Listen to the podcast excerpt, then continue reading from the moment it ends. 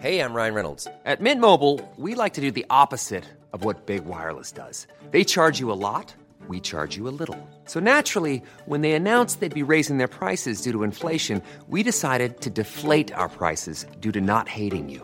That's right. We're cutting the price of Mint Unlimited from $30 a month to just $15 a month. Give it a try at mintmobile.com slash switch. $45 upfront for three months plus taxes and fees. Promo rate for new customers for limited time. Unlimited more than 40 gigabytes per month. Slows. Full terms at mintmobile.com.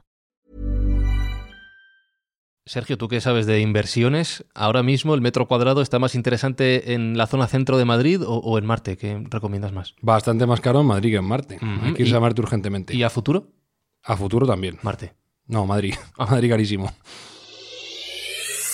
Buscamos los límites de la ciencia, el futuro de la tecnología, el alcance de la mente humana. Esto es Mindfacts. Bienvenidos a Mind Facts, este podcast que intenta buscar los límites, los límites de la mente, de la imaginación, de la ciencia, de la tecnología, de la curiosidad. Buscamos reventarte la mente. Sabes que Mind Facts lleva, llega cada semana gracias a Juguetos Parque Sur. Sabes que si buscas juguetes, regalos para los niños para que despierten su curiosidad, su imaginación, allí los vas a encontrar todos.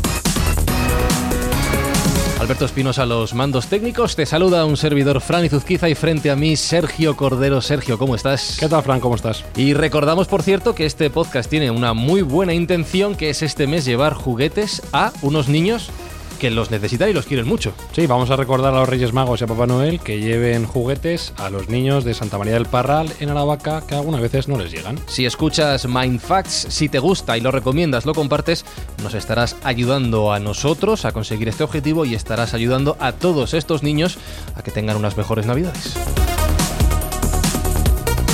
Dicho todo esto, nueva entrega de Mindfacts, despegamos con rumbo Marte en 3, 2, 1, dale play. Ryan Reynolds here from Mint Mobile. With the price of just about everything going up during inflation, we thought we'd bring our prices down. So to help us, we brought in a reverse auctioneer, which is apparently a thing. Mint Mobile unlimited premium wireless. Ready to get 30, 30, bit to get 30, bit to get 20, 20, 20, bit to get 20, 20, bit to get 15, 15, 15, 15 just 15 bucks a month. So, Give it a try at mintmobile.com slash switch. $45 upfront for three months plus taxes and fees. Promo rate for new customers for limited time. Unlimited more than 40 gigabytes per month. Slows. Full terms at mintmobile.com.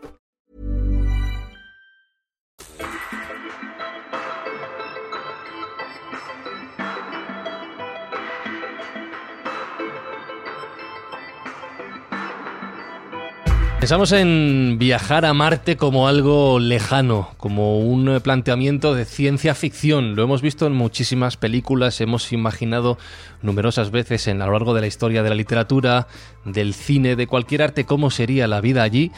Pero, Sergio, si te pregunto por un marco temporal, mm, ¿cuándo podemos pensar en viajar a Marte? No tú y yo, no humanos de... No, astronautas de forma regular en viajar al planeta rojo. Pues según la prisa que nos demos en emitir este podcast, Sí. igual hemos llegado. Igual ya antes de ayer. Sí, igual estamos muy cerca, muy cerca. Ajá. La ventana temporal que tenemos en mente es para el primer viaje 2024, 2024 ya. pasado mañana. Sí. Y tener una colonia estable de un millón de habitantes allí antes de que acabe el siglo. O sea que estamos ya, ya, ya. Pero para llevar un millón de personas allí, que tendrán que ser más, porque algunos volverán, otros pues fallecerán por razones lógicas del paso del tiempo. Un millón de personas es mucha gente. Bueno, según como lo plantees, pero sí, es mucha gente, tal y como nosotros tenemos pensado los viajes espaciales. Tú ten en cuenta que en el año 50 y 60, los años 50 y 60, cualquier tipo de exploración espacial se planteaban como viajes de cuatro o cinco personas no más y tenían un coste elevadísimo. El plantear llevar eh, un número tan elevado de gente, desde luego que es un hito para la humanidad. Imagino que esto tiene una serie de pasos, una serie de hitos eh, intermedios que habrá que ir conquistando poco a poco. ¿Hablas de ese primero en 2024 o hay algo antes? Bueno, ya ha habido mucho trabajo previo. Hay que tener en cuenta que de- la carrera espacial fue un avance importante para toda la tecnología humana y tanto la URSS como la USA tuvieron un pique serio por llevar gente al espacio, por poner un hombre en la Luna y durante mucho tiempo se gastaron muchas energías y muchos importes, hubo una gran inversión en, en, mandar gente al espacio. Por desgracia, desde el año 69 que pisamos la Luna y hasta el año 72, que fue la última vez que pusimos pie allí, solo han estado 12 personas en nuestro satélite y si hubiéramos preguntado a alguien en el año 72 eh, cuánta gente pensaría que habría ido fuera de la Tierra eh, 50 años después, seguro que su respuesta no sería los mismos 12 que fueron en el año 72. Mandar Sí. gente fuera no es sencillo. Y, Y, yo bueno, tiendo a pensar ahí que la imaginación del futuro luego siempre decepciona. O sea, si tú en los 70 preguntas cómo iba a ser 2019, no te iban a decir tan parecido como en realidad lo es. Es verdad que tenemos nuevas tecnologías, nuevos avances científicos, pero cuando imaginabas 2020, por poner un número redondo, en los 70, yo siempre pongo la imagen de coches voladores y gente vestida de papel albal. y no Facebook. Y no, Tenemos efectivamente. Facebook y WhatsApp, pero no tenemos gente. Lo, lo que me lleva a pensar que a lo mejor, a ver si nos vamos a equivocar y en 2100 no tenemos todo eso. Bueno, parece que estamos poniendo las bases para que esto no sea así. Desde, la- desde el final de la carrera espacial, con la caída de la URSS y la preponderancia americana en el espacio, eh, bueno, ha caído mucho el interés, o cayó mucho el interés, sobre todo gubernamental, de las potencias y la inversión, que es una cosa que es importante y fundamental, poner dinero en el asunto. Pero es esencial para la civilización humana, considero, ser una civilización multiplanetaria. No podemos permitirnos el lujo de permanecer en el nido. Primero porque el ser humano es un, un ser de eh, retos y es excitante salir de casa. Hay que intentar, a la medida de lo posible, poner nuevas fronteras, intentar explorar. Estamos en el 500 aniversario de la circunnavegación de la Tierra. Siempre nos hemos marcado retos y hay que sobrepasarlos. Y desde luego que considero que el reto más importante, uno de los más importantes, es salir de, nuestro, de nuestra propia casa.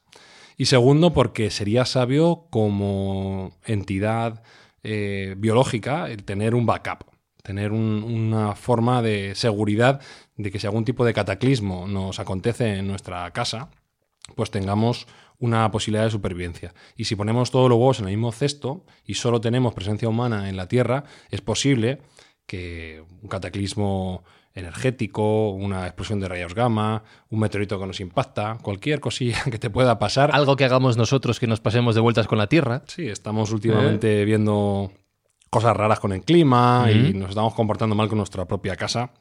Es interesante para garantizar la supervivencia, la supervivencia de la especie, dar pasos adelante y ser una civilización multiplanetaria. Fíjate que antes has dicho una cosa muy, muy curiosa y es eh, la ausencia del, del pique entre naciones, vamos a resumirlo así, entre Estados Unidos y la Unión Soviética como factor de detención absoluta de la carrera espacial. La carrera espacial que, en primer lugar, el objetivo era poner a un humano, bueno, primero un ser vivo, luego un humano en órbita en torno a la Tierra, después llegar a la Luna. Y una vez conseguido eso, prácticamente se para durante décadas. Se reactiva una vez que tanto China como India, como Estados Unidos, como la Unión Europea vuelven a interesarse en el tema. Claro, la pregunta ahí ya es, nos hemos fijado en el espacio, objetivo conseguido, nos hemos fijado en la Luna, objetivo conseguido también entre comillas, porque tampoco conocemos tanto de la Luna como podríamos de haberse mantenido este interés. Sin embargo, ahora el objetivo es Marte. ¿Por qué retomamos todo por un nuevo planeta, Marte, en lugar de seguir por donde ya teníamos eh, hecho el si camino? queremos colonizar la galaxia y queremos salir de la Tierra, hay que empezar por algún sitio. Y eh, descartando mm, nuestros vecinos más cercanos, al final la opción más clara es Marte. Venus es un sitio complicado. Por densidad, por atmósfera, eh, por cercanía al Sol, no sería el más ideal para garantizar la supervivencia. Mercurio descartado directamente por las temperaturas altísimas que sufre. Entonces nos queda Marte por cercanía y por un poco eh, simetría con la Tierra, en tanto en cuanto podría dar las circunstancias adecuadas para albergar vida. Es un planeta un poco frío, es un planeta más pequeño, pero desde luego que podría darse las circunstancias para que pudiéramos medrar allí. Cuando dices un poco frío, claro, hay que, hay que ponerlo todo en el contexto de los, de los ámbitos que se mueven en el espacio, de los números. ¿A qué te refieres con un poco frío? Pues Igual que 15 grados. Cuando es de noche, menos 150. Bueno, de ponerse rebequita, ¿no? De, de salir por la noche con, con la bufandita puesta porque refresca. Y Sí, podríamos sobrevivir allí. Por el día creo que hay días de 12, 14 grados, que no ni Bueno, tan mal. Un, un caldito. Un caldito. bueno, hay países donde por el día hace más frío. Sí, eso lo podríamos soportar. Definitivamente. La noche hay que hacer una buena hoguera. Si pudiéramos respirar sería casi perfecto. Ah, que no podemos respirar. De momento no, pero ¿No? bueno, estamos en ello. ¿Ah, sí? Estamos solventándolo. Vaya, bueno, es un detalle importante que habrá que ver.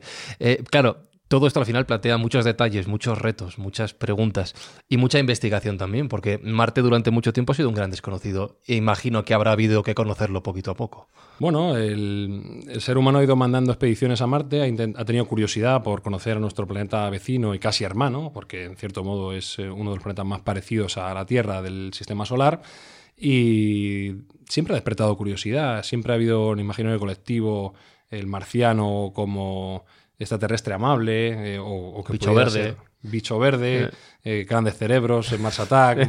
Pues, siempre ha, habido una querencia por, por acercarse a Marte.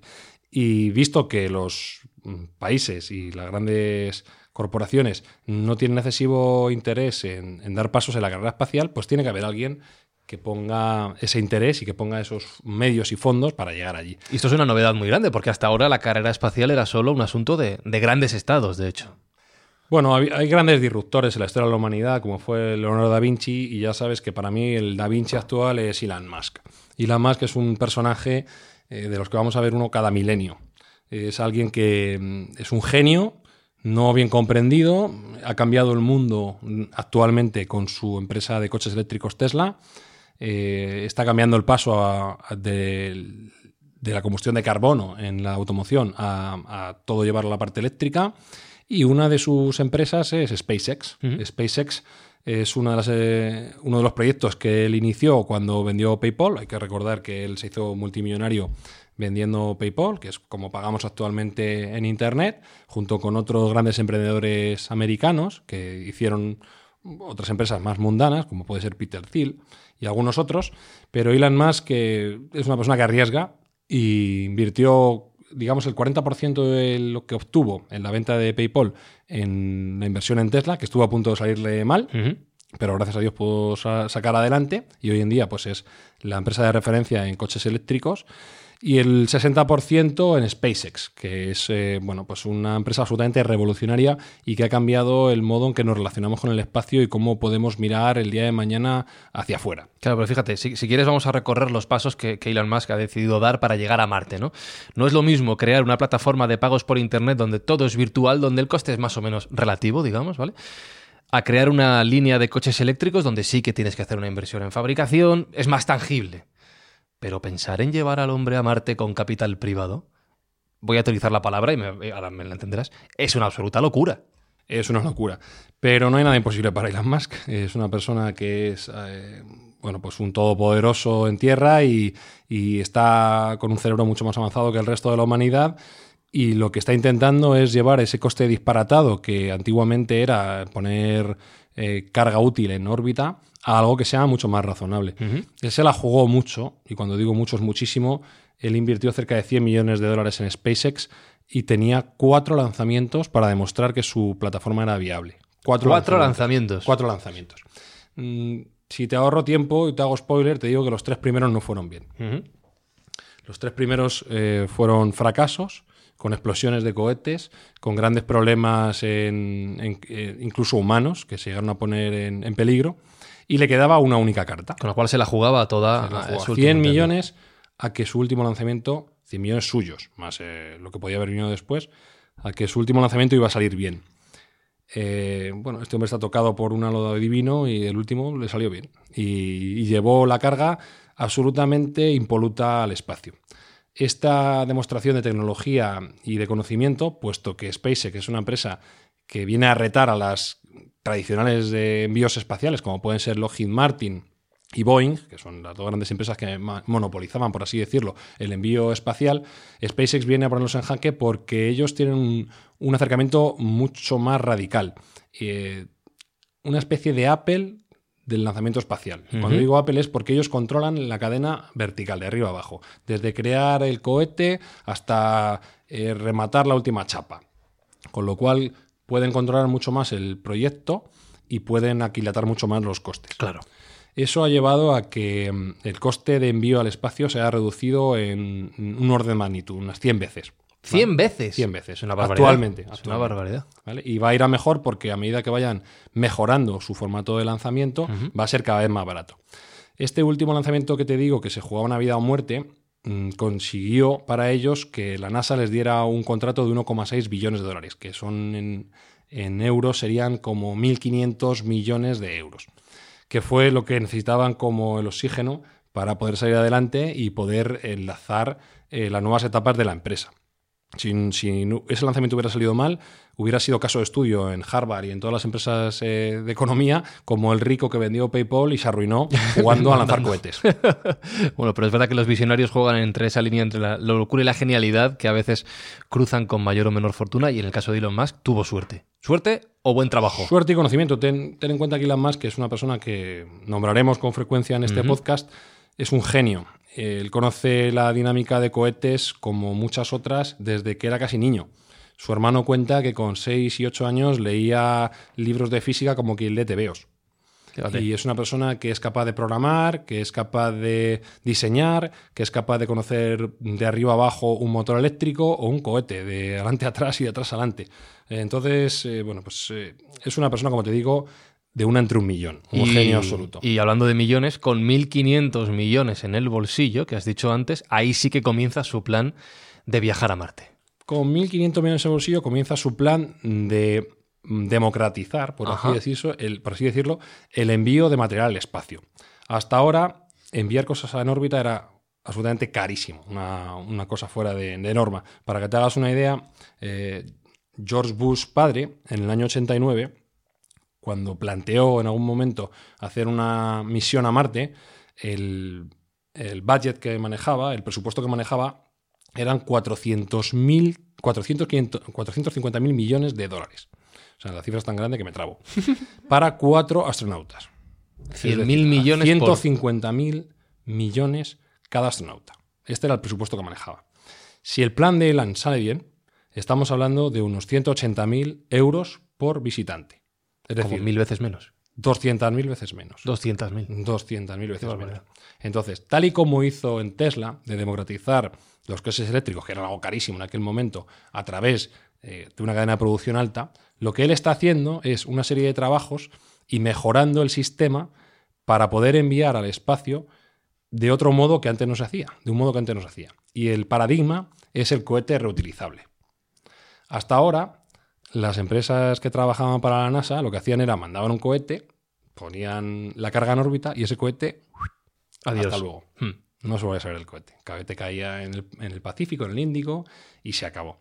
Esto es como si nosotros cada vez que cogiéramos un avión, pues nos llevara de Madrid a París y Saltáramos y con un París- paracaídas y adiós, No, avión. no, y, tira- y tiráramos el motor.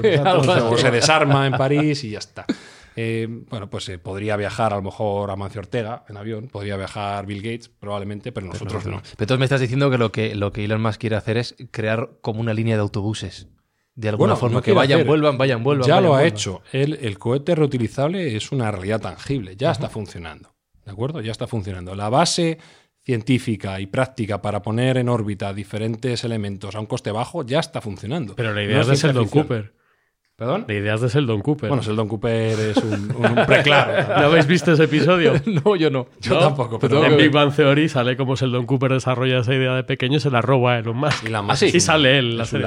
Pero dijeron los Simpsons, sí, señor.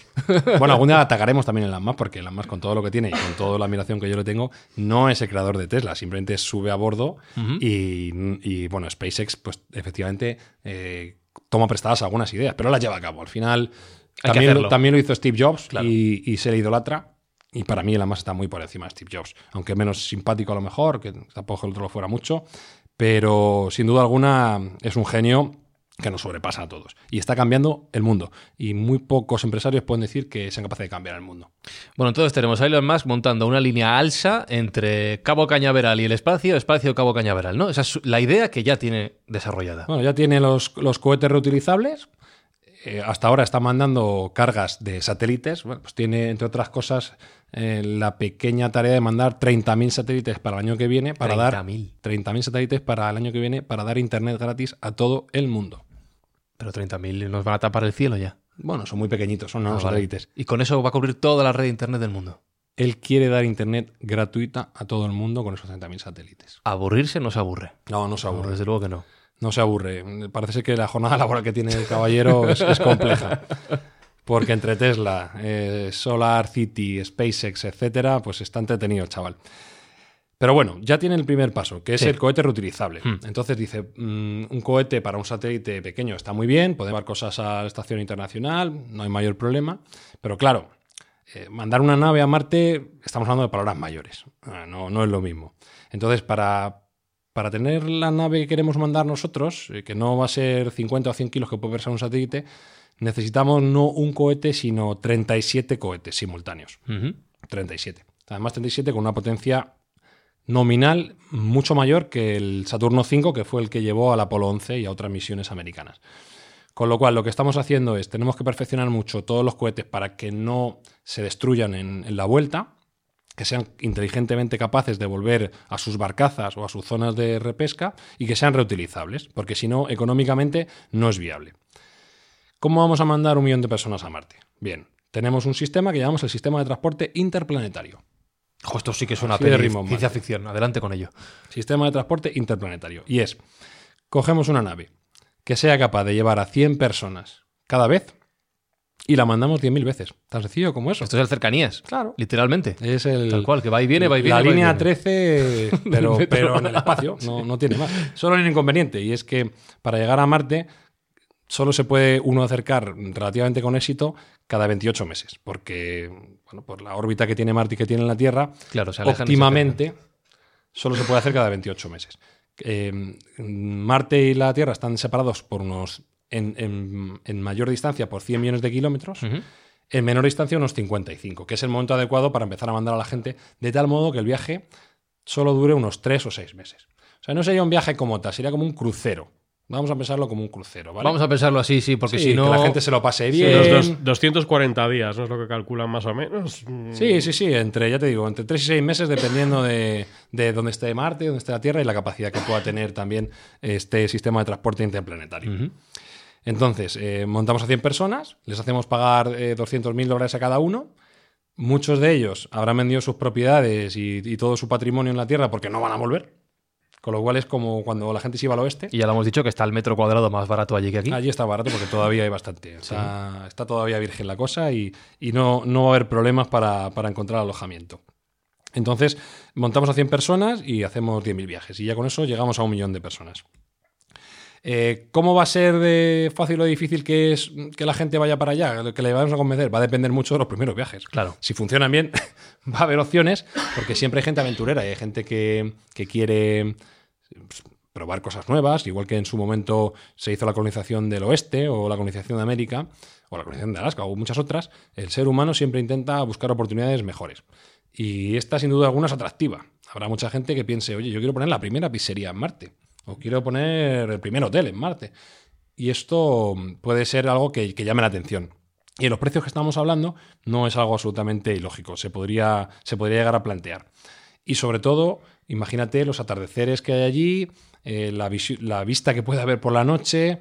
Hasta a todo el mundo le gusta mirar eh, las estrellas por la noche, aunque últimamente no, no veamos gran cosa. Pero te puedo garantizar que desde Marte, que no hay ningún tipo de eh, Contaminación, contaminación lumínica, lumínica sí. ni problemática de ese estilo, se van a ver unas visiones espectaculares. Me gusta, me gusta, porque ni siquiera hemos comenzado el viaje y Sergio ya parece un auténtico agente inmobiliario vendiéndonos las vistas de nuestro Te vendo futuro la parcela.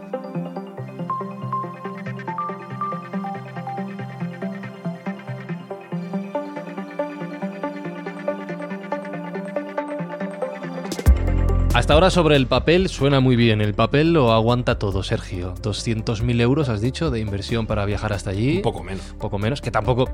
hombre, barato no es. Pero no, No es la no locura. no es la hay que locura. moverse, a ver, si lo tengo ahí ahorrado, lo tengo en la, en la calderilla. Eh, pero claro, lo que digo, el papel lo aguanta todo. Una cosa es pintarlo, soñarlo, diseñarlo, imaginarlo. Y otra cosa es hacerlo. Has hablado de la temperatura, has hablado de la atmósfera, has hablado de la distancia, incluso del propio coste y del riesgo de que las cosas no salgan bien. Hay un montón de retos que abordar si realmente pensamos en que la humanidad puede llegar a Marte, ya no solo una persona, sino como has mencionado, un millón. Hay un montón de desafíos que se nos van a, plantear por delante. Sí, además dices tú eh, que hay una cosa que es importante y es el riesgo. El propio Elon Musk, que es el cerebro de todo este plan, dice que no va a ir. Lo cual a mí no me generaría mucha confianza, perdóname que te lo diga. ¿eh? Si él no va. Claro, pero él no va porque dice que si él va y algo sale mal, claro, ya, ya, todo el plan ya. se viene abajo. El capitán del Titanic. Sí, que- es un poquito. Como decía un amigo mío, pues que manda a su madre. Claro, claro, que me dé una garantía, ¿no? Bien. Ay. Pero bueno, se lo perdonamos. Y es que al final los genios son así. ¿sabes? Tienen que estar centrados en lo suyo y haciendo sus planes y sus números. Total. Que es verdad que hay muchas dificultades para poder vivir en Marte. Aunque lleguemos allí, eh, nos queda mucho trabajo por hacer. Para empezar, hace mucho frío, no hay oxígeno que respirar, la atmósfera no es la misma, eh, los rayos ultravioleta nos van a freír, no hay nada que comer. Es complejo. Pero también lo tenemos previsto. Ahora mismo no lo pintas muy bien, ¿no? Bueno, bueno, poco a poco, poco a poco. Al final todo se puede cambiar, todo se puede cambiar. Y Elon Musk, que es un fenómeno, lo tiene todo previsto. Hay que someter a Marte al proceso de terraformización, que es adaptar Marte como si fuera una Tierra. No hemos tenido suficiente con cargarnos una Tierra que también nos vamos a cargar Marte, porque eso de terraformización, de nuevo, suena muy bien, pero quiero yo verlo. Hay que terraformizarla para luego destruirla otra vez. Ah, vale, bien. Es ser y Y lo, humano. lo vamos a arreglar. Claro, vamos a sanear Marte, ¿no? A sanear. Todo sanear. Y luego saltaremos a otro planeta. Ahora, ¿cómo lo hacemos? Es Vale, complejo, es complejo. Para empezar, no tenemos energía allí, o a priori no hay energía. Esto hay diferentes formas de solventarlo. Hay gente que dice que con reactores nucleares se podría hacer. La energía nuclear no tiene muy buena prensa, pero últimamente hay grandes avances. Y, por ejemplo, Bill Gates está apostando fuertemente por los reactores de nueva generación, que parece que son limpios, que parece que no dejan residuos y que parece que son compactos, con lo cual es una tecnología a tener en cuenta. Elon Musk tiene otra aproximación, que son paneles solares enrollables e hinchables. Paneles solares enrollables e hinchables. Correcto. Como un colchón. Sí, no lo llevamos tiesos porque nos van a entrar mal en nuestra nave espacial, que se llama así, nave espacial Starship. Eh, entonces los enrollamos, los hinchamos y los, de- y los sacamos allí, como si fueran colchones de la casa cuando viene una visita. Bueno, lo llevamos recogidito y ya una vez allí lo sacamos. Exactamente. Bueno, bien. el bien. espacio es importante. Bien. Sea el que sea el formato de energía, parece ser que ese no es el problema principal. Ese no es el problema principal. Hay problemas más acuciantes. Por ejemplo, el agua. ¿De dónde sacamos el agua? Porque allí hay agua, Hay agua, pero no se puede beber. pero no está potable como en la fuente de tu pueblo. Vale. Ni hay un pilón, Bueno. ni es tan sencillo. Parece ser que se puede obtener de los polos. En los polos y en, en el subsuelo de Marte hay bastante agua. Tanta como 36 litros por metro cuadrado, metro cúbico de tierra marciana. O sea que agua podría haber. Eso también nos daría, ese agua, destilándola y haciendo diferentes procesos químicos, nos daría el metano suficiente para poder cargar las naves de vuelta, que es una cosa que es importante, porque Claro. querramos volver, o algunos querrán volver. Y las naves ya hemos dicho que tienen que volver. Y las naves menos. deberían volver. Por lo menos, si queremos que tenga éxito el plan del millón, alguna debería volver. Dicho lo cual, eh, si podemos sacar esa- ese metano de- del propio suelo marciano, ya tendremos una parte importante para la vuelta, porque sería inviable y económicamente poco eh, eficiente mandar directamente desde la Tierra el repostaje de vuelta. Es decir, no, no podríamos llevar el combustible para ida y para vuelta. Hay que repostar allí. Y el formato parece ser ese, sacar metano, que es el material del que se alimentan los, los reactores que empujan a, a estas naves espaciales. Con lo cual, bueno, eso lo tenemos cubierto. Tenemos la energía, tenemos el agua, tenemos el metano de vuelta. ¿Qué nos queda? Nos falta comer a nosotros, por ejemplo. Nos Eso no hay falta problema. ¿no? algo más importante todavía que, Hay que res- respirar, también. respirar. Es un detalle que sí. Respirar estaría bien. Sí. Respirar estaría bien. ¿Cómo vamos a hacerlo? Bueno, pues Elon Musk tiene una idea muy clara y es, eh, vamos a crear una atmósfera que no hay actualmente Ajá. y lo vamos a hacer a lo bestia, a lo hardcore. ¿Cómo lo vamos a hacer? Vamos a bombardear con bombas nucleares los polos de Marte. Pero ahí estaba el agua. Sí, sí, ahí está el agua. no pasa Bueno, nada. No pasa nada porque Vale. tú la bombardeas y lo que haces es la derrites cuando la bombardeas. Ajá. Emites CO2 a la atmósfera, ese CO2 deja atrapados los rayos solares que crean a su vez una atmósfera mayor, otro CO2 y es un círculo vicioso que lo que hace es un efecto invernadero, justo lo que estamos intentando evitar en la Tierra, Hacerlo allí. lo queremos hacer en Marte Vale. para que haya una atmósfera y que haya un, un caldo de cultivo que sea benévolo para la vida, para tal y como nosotros la conocemos, y para poder hacer lo siguiente que tú has dicho, que es plantar alimentos. Para nosotros es fundamental. Pero llegados a este punto, porque aquí, aquí quiero parar. Porque lo que has dicho me parece muy loco. Bombardear los polos de Marte para generar CO2 y con ello generar el resto de gases necesarios para tener una atmósfera que podamos respirar. Claro, densificar la atmósfera para Ah. que quede todo atrapado y se pueda generar luego vapor de agua. Pero esto funciona de verdad. Esto- no lo hemos probado todavía, evidentemente. en, Esta el, en, el, en el papel, sí. Ya, papel. En el Excel sale. Entonces yo no tengo por qué no creerlo. Photoshop funciona. Y Si te lo, digo di- que si lo dice Elon Musk, si Va, lo dice perdón, Elon Musk, no yo quiero yo dudar le voy a creer. Vale, vale. Hay algunos científicos que disienten un poco, pero es, ver- es verdad que a la larga eh, la vía va a ser crear un efecto invernadero ahí. Por una Ajá. vía o por otra va a ser. Elon Musk va por la línea hardcore, como te digo, y a lo mejor en 50 años lo podría hacer con sus bombas nucleares. Del otro modo, a lo mejor estaremos hablando de 100, 150 años. Pero al final se llega al mismo Ya sitio. se va retrasando la obra. Sí, claro, es que si no usas bombas nucleares es lo que tiene, que al final se te retrasa todo. No, no es lo mismo, claro. Entonces, Buena frase. eh, pero bueno, al final todo tiende a lo mismo. Crear una, Una atmósfera, atmósfera artificial, Ajá.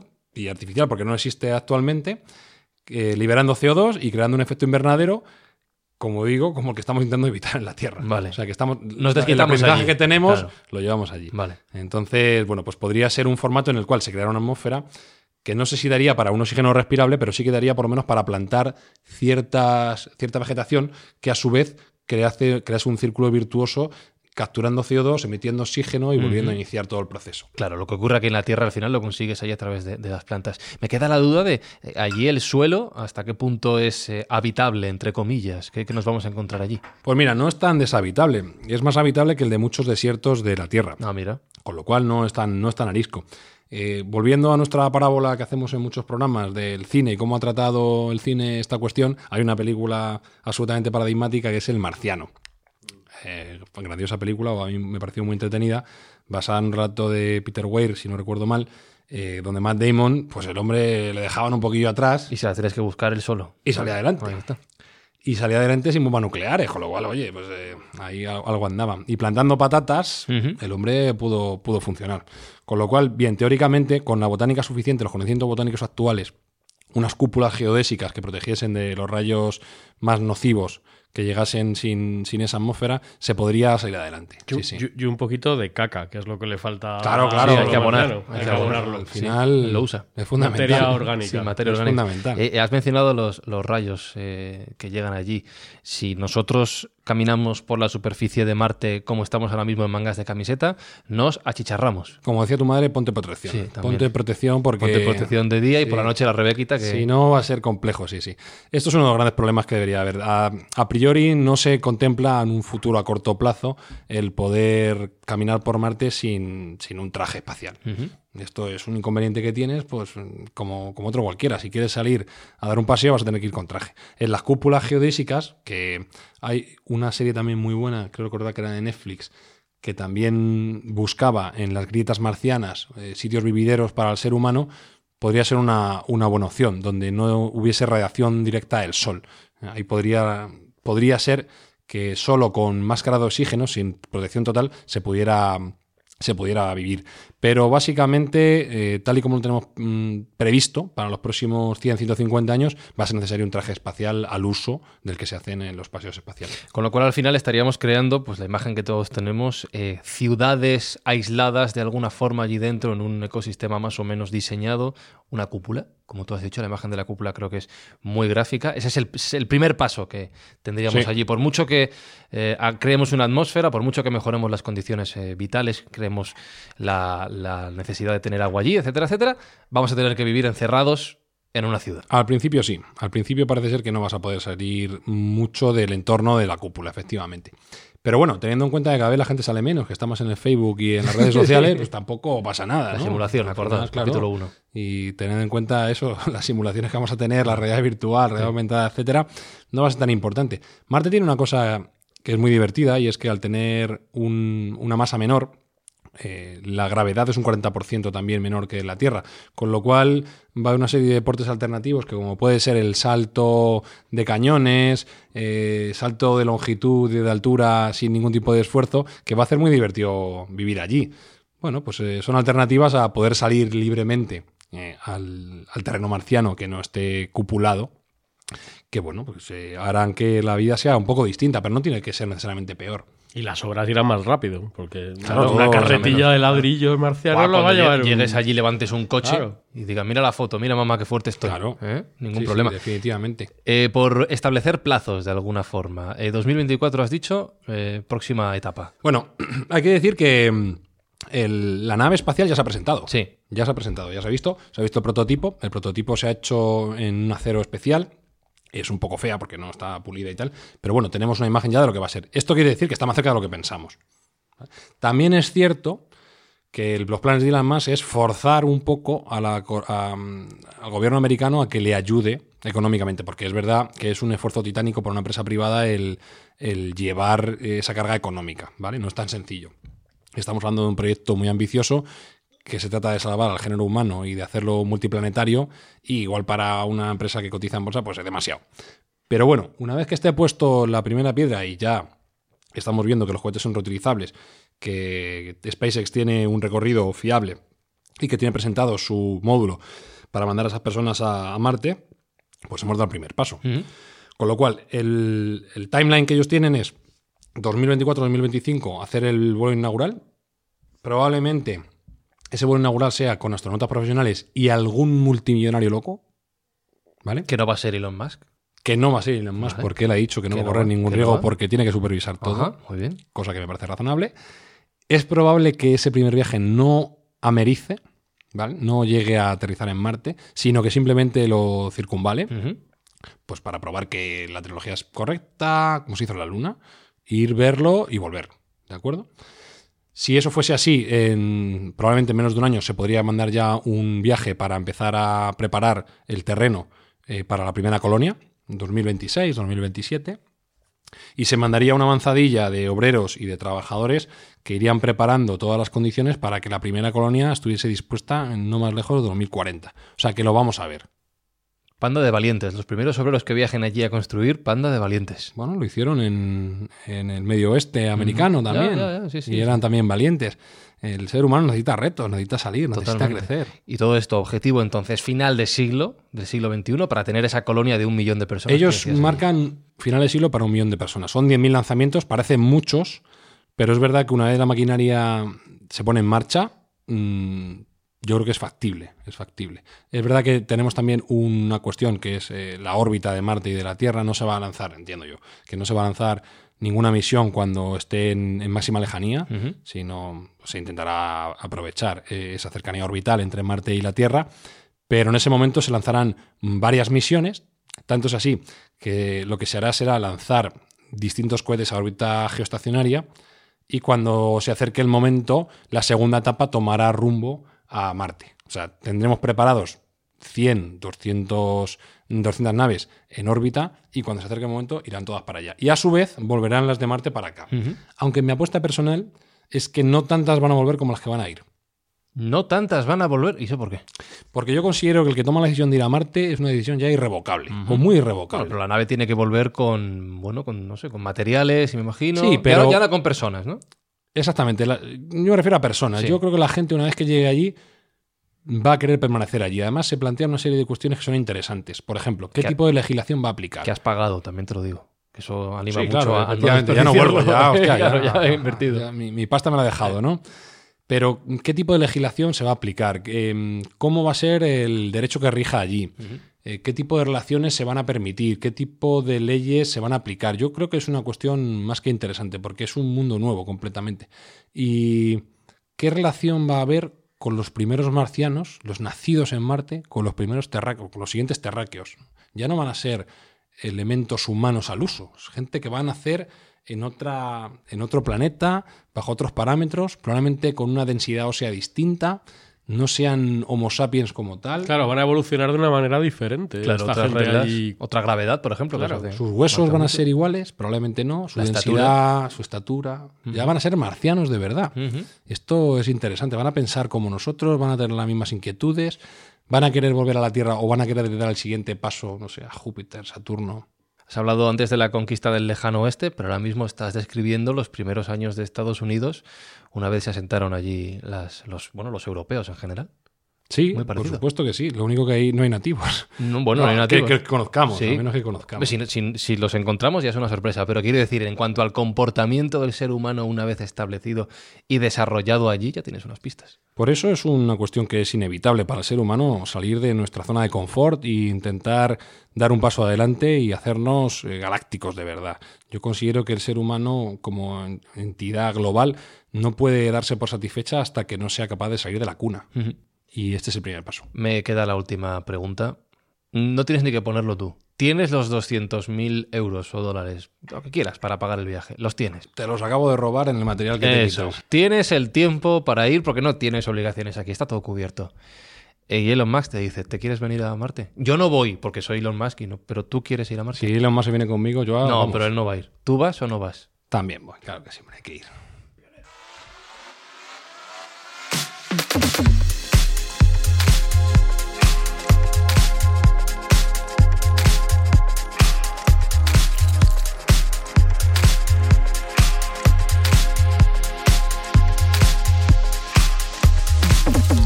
Eh, se me ha olvidado poner un matiz. Eh, tú te vas, pero en la primera nave.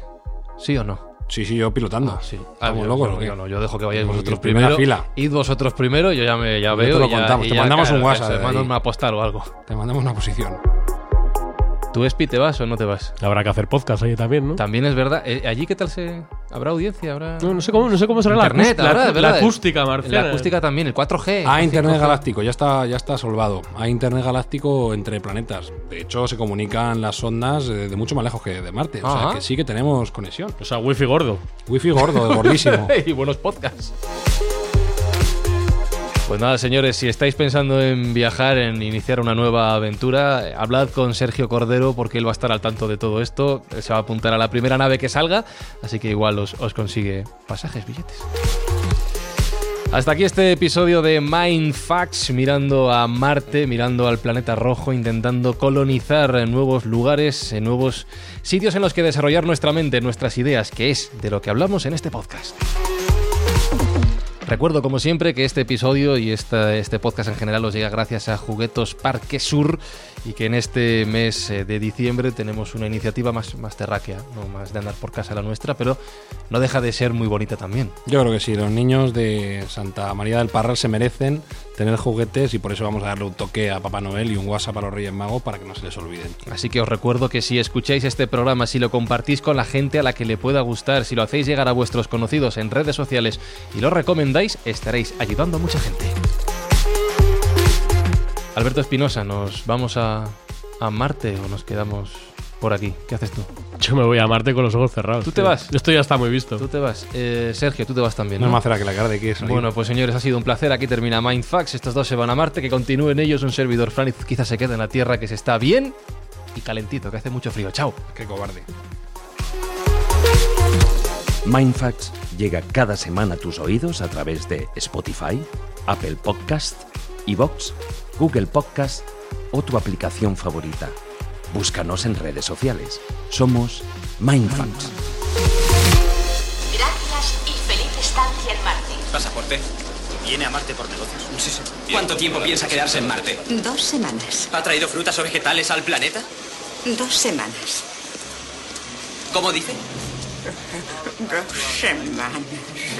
Dos semanas. Dos semanas.